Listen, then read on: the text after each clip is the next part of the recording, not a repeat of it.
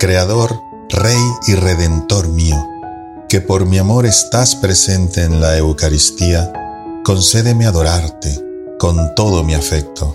Reina perpetuamente en mí y en el corazón de todos los hombres, tus redimidos.